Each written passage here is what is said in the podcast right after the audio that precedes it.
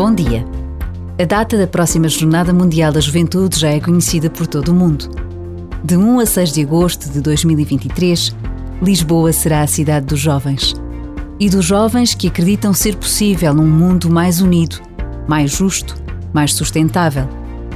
Um mundo em que a raça, a condição económica e social, a fé, não cria barreiras, não separa, não exclui. Papa Francisco testemunha uma enorme esperança nos jovens, construtores do presente e não de um futuro longínquo.